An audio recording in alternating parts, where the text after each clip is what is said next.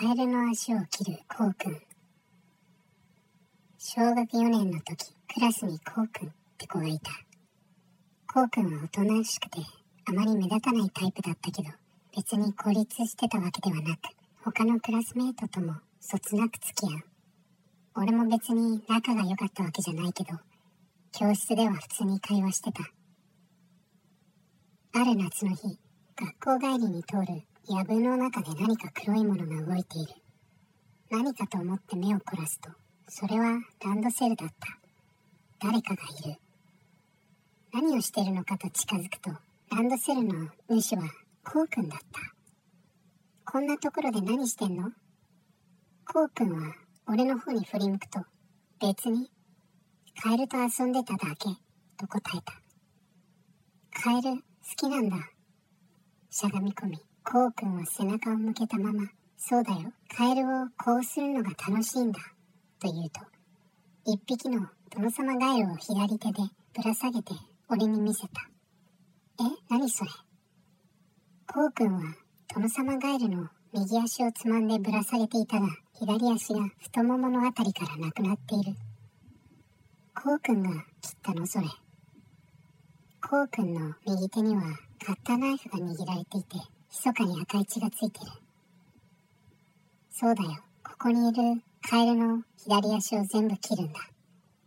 そう言うと、こうくんはぶら下げていた殿様ガエルを離し、近くを跳ねているカエルを捕まえようとしている。離された殿様ガエルはよたよたと這いずりながら小川に入って流れていった。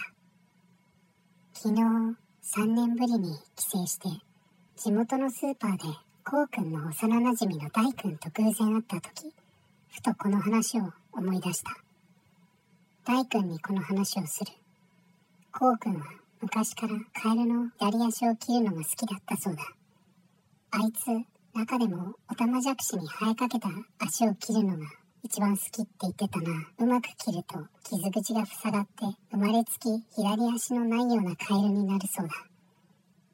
さすがに今はそんなことしてないよな。俺たちはもう二十歳後半だ。いくらなんでもそんなことはないだろう。と冗談交じりに言った。ああ、あいつ死んだよ。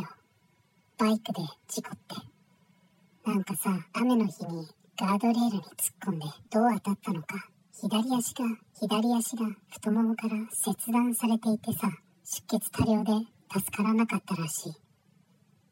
大君の話に衝撃を受けた俺は絶句した。仲間内でもさ、カエルのたたりなんじゃねえかって話してたよ。コロナ前のことだからもう4年くらい経つのかな。お前も時間あったら、こうの家に行って、線香でもあげてくれよ。大君はそう言うと、カートを引いてレジに向かったが、俺はしばらくその場に立ち尽くした。呪いとか、たたりとかそんなのはわからないが、頭の中で因果応報って言葉がよぎってる。何がこうくんにカエルの左足を執着させたのか全くわからないが、あの日、藪の中で嬉しそうにカエルを見せる彼の笑顔が忘れられない。